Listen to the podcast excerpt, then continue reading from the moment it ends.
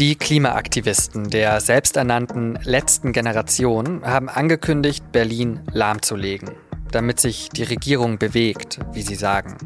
Seit Mittwoch laufen schon Aktionen, auch in den kommenden Tagen soll es weitergehen.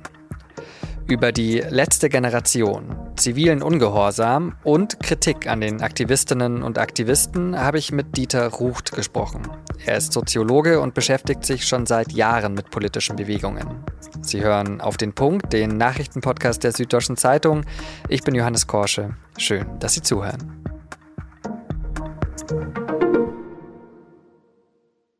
Die selbsternannte letzte Generation schafft es ja immer wieder, mit ihren Aktionen Aufsehen zu erregen. Wenn die Aktivisten und Aktivistinnen sich auf eine Straße kleben und Autos damit am Weiterfahren hindern zum Beispiel. Oft enden diese Aktionen dann so wie hier letztes Jahr in Berlin. Aus ihrer Versammlung wurden wiederholt Straftaten, Nötigung im Straßenverkehr begangen. Aus diesem Grund löst die Polizei ihre Versammlung jetzt auf. Und nach dieser Durchsage haben die Polizisten die Aktivisten dann vom Asphalt gelöst und weggetragen.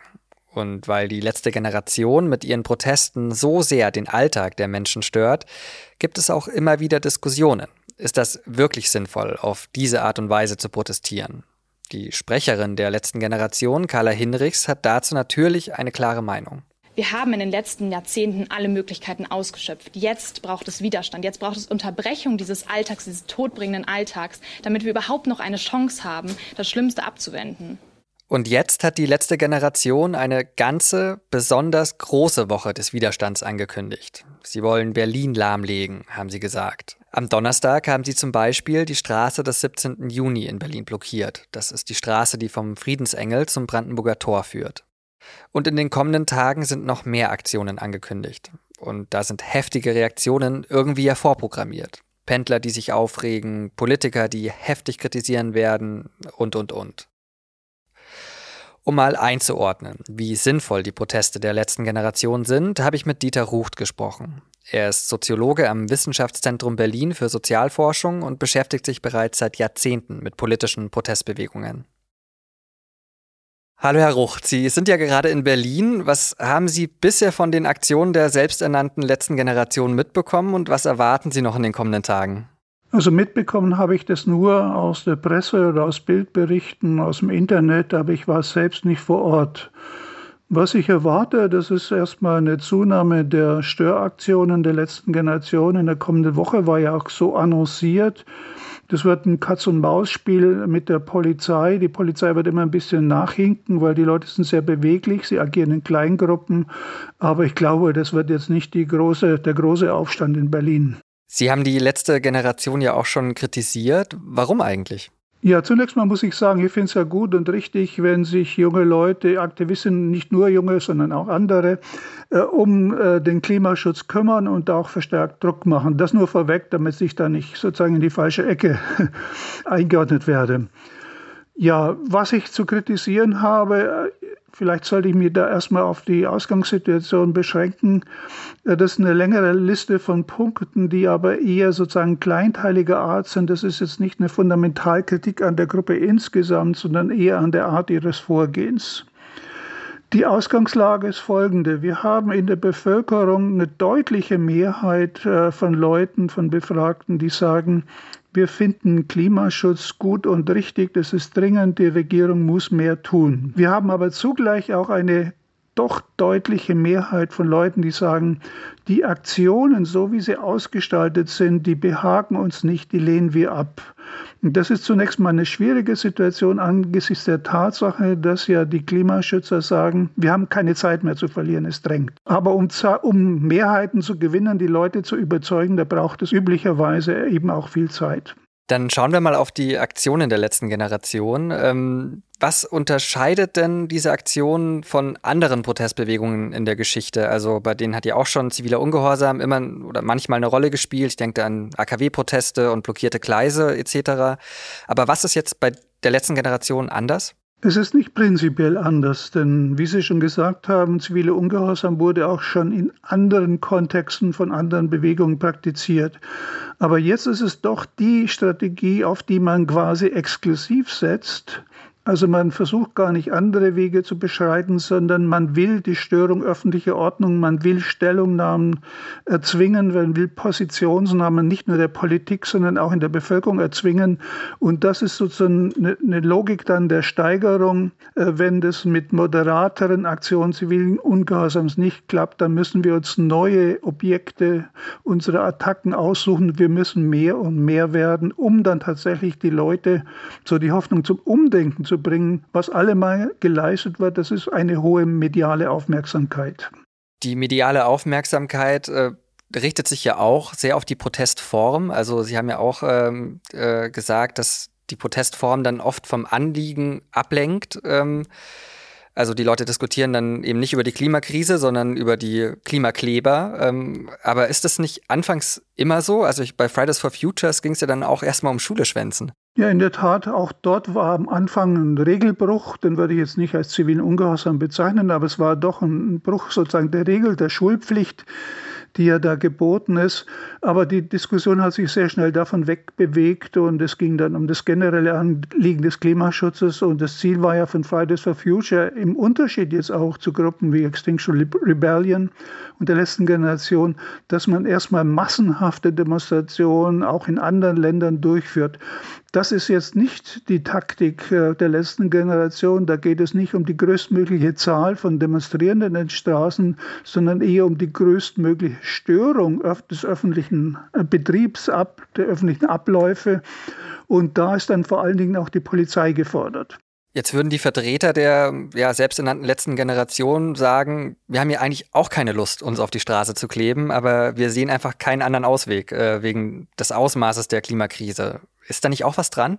Ja, natürlich ist was dran. Es werden ja auch von anderen Gruppen andere Wege beschritten, aber keiner dieser Wege, seien es irgendwelche Studien aus der Wissenschaft, sei es eben die großen Massendemonstrationen von Fridays for Future oder seien es die Störaktionen auch vor Ort der anderer Gruppen, die haben im Grunde auch keinen Durchbruch gebracht.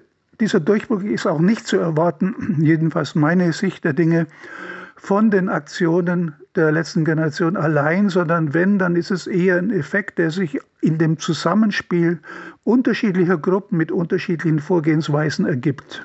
Ich würde ganz gern noch auf die äh, Forderungen schauen, die die letzte Generation ja auch stellt. Es wird ja immer ja, davon gesprochen, dass die so radikal seien und äh, Klimaterroristen und ähnliches. Ähm, jetzt habe ich mal geschaut, sie fordern ein Tempolimit, ein 9-Euro-Ticket, einen gelosten Bürgerrat, der die Bundesregierung dann beraten soll, wie man aus fossilen Rohstoffen bis 2030 aussteigen kann. Klingt ja irgendwie auch nicht so radikal, oder? Das ist überhaupt nicht radikal. Also ich wundere mich eher darüber, dass die Forderungen so kleinteilig sind, so konkret sind. Also ich würde sie insgesamt eher als Nebenschauplätze bezeichnen. Also das sind ja Forderungen, die vernünftig sind, wo man auch Mehrheiten der Bevölkerung hinter sich weiß. Aber das sind nicht die großen Baustellen äh, für den Klimaschutz langfristig gesehen. Also da muss man an andere Fragen rangehen äh, in der Landwirtschaft, im Verkehr. Und da geht es nicht nur um Geschwindigkeitsbegrenzung im Bausektor und so weiter. Und da fehlen eigentlich äh, Positionsnahmen oder konkrete Forderungen der letzten Generation. Die einzige institutionelle ähm, Forderung, die erhoben wird, ist dieser Gesellschaftsrat.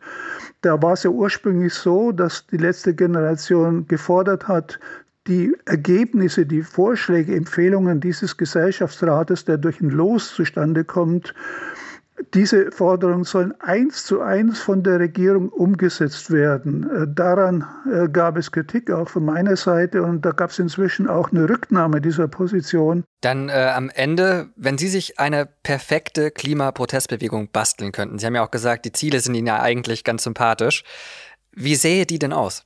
Sie sehe gar nicht so viel anders aus als das, was passiert. Das heißt, es gibt eine Arbeitsteilung, eine Ausdifferenzierung verschiedener Gruppen. Auf der einen Seite die konventionellen Umweltverbände, dazu gehört inzwischen auch Greenpeace, Die machen Studien, die machen gelegentlich auch Aktionen, aber sie richten sich vor allen Dingen auch an ihre eigenen Mitglieder. Das sind ja einige hunderttausend pro äh, Großorganisation, die da ansprechbar sind.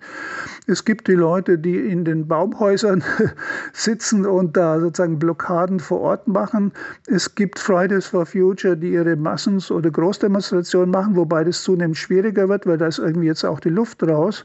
Und es gibt eben auch die letzte Generation Extinction Rebellion und noch andere Gruppen, die das auf ihre Weise machen. Also dieses unabges diese unabgesprochene Arbeitsteilung ist durchaus sinnvoll. Nur man muss im Konkreten, das war ja auch meine Kritik an der letzten Generation, die Aktionen schon so anlegen, dass sie nicht nur auf Unverständnis und Kopfschütteln äh, stoßen. Und zum Teil waren die Aktionen ja so ausgestaltet, dass man den Zusammenhang zwischen dem Objekt, äh, das da attackiert wurde, sei es ein Museumsbild, sei es Autofahrer, sei es ein Baum, der vor dem Kanzleramt umgesägt wurde, zwischen den Objekten also einerseits und der Forderung na, gegen die Verschwendung von Lebensmitteln anzugehen, das war überhaupt nicht einsichtig, jedenfalls für die Mehrheit der Beobachter. Und da sollte man dann schon anders ansetzen und sich die Objekte klüger wählen. Herr Rucht, haben Sie vielen Dank und alles Gute nach Berlin. Am Freitag hat die Bahn bundesweit gestreikt. Von 3 Uhr morgens bis 11 Uhr vormittags sind fast keine Züge im Regional- und Fernverkehr gefahren. Es seien mehr als 25.000 Mitarbeiterinnen und Mitarbeiter beim Streik dabei gewesen, heißt es von der Bahngewerkschaft EVG. Die EVG fordert mindestens 650 Euro mehr pro Monat oder 12 Prozent bei den oberen Einkommen. Die Bahn hat angeboten, sich an den Ergebnissen der Tarifverhandlungen im öffentlichen Dienst zu orientieren. Noch ist also keine Einigung in Sicht. Am kommenden Dienstag soll weiter verhandelt werden. Die Gefechte im Sudan gehen weiter. Auch die zweite Waffenruhe ist also gescheitert. Die war eigentlich zum Ende des Ramadan an diesem Freitag vorgesehen gewesen. Die Bundeswehr versucht währenddessen zum zweiten Mal etwa 150 Deutsche aus dem Sudan zu evakuieren. Die erste Rettungsaktion musste wegen der Kämpfe abgebrochen werden.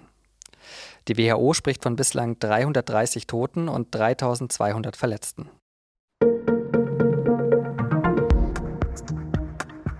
Dieter Rucht hat im Gespräch ja schon von der Arbeitsteilung in der Klimabewegung gesprochen. Und es gibt ja wirklich ein paar Gruppen. Fridays for Future, Extinction Rebellion, Letzte Generation und so weiter. Aber welche Gruppe steht da jetzt für was? Und wer engagiert sich eigentlich bei der letzten Generation? Diesen Fragen sind meine Kollegen nachgegangen und das Ergebnis können Sie in den Wochenendausgaben der SZ lesen. Digital schon ab 19 Uhr und dann auch in unserer SZ-App. Redaktionsschluss für Auf den Punkt war 16 Uhr. Vielen Dank Annika Binger fürs Produzieren dieser Sendung und Ihnen vielen Dank fürs Zuhören und bis zum nächsten Mal.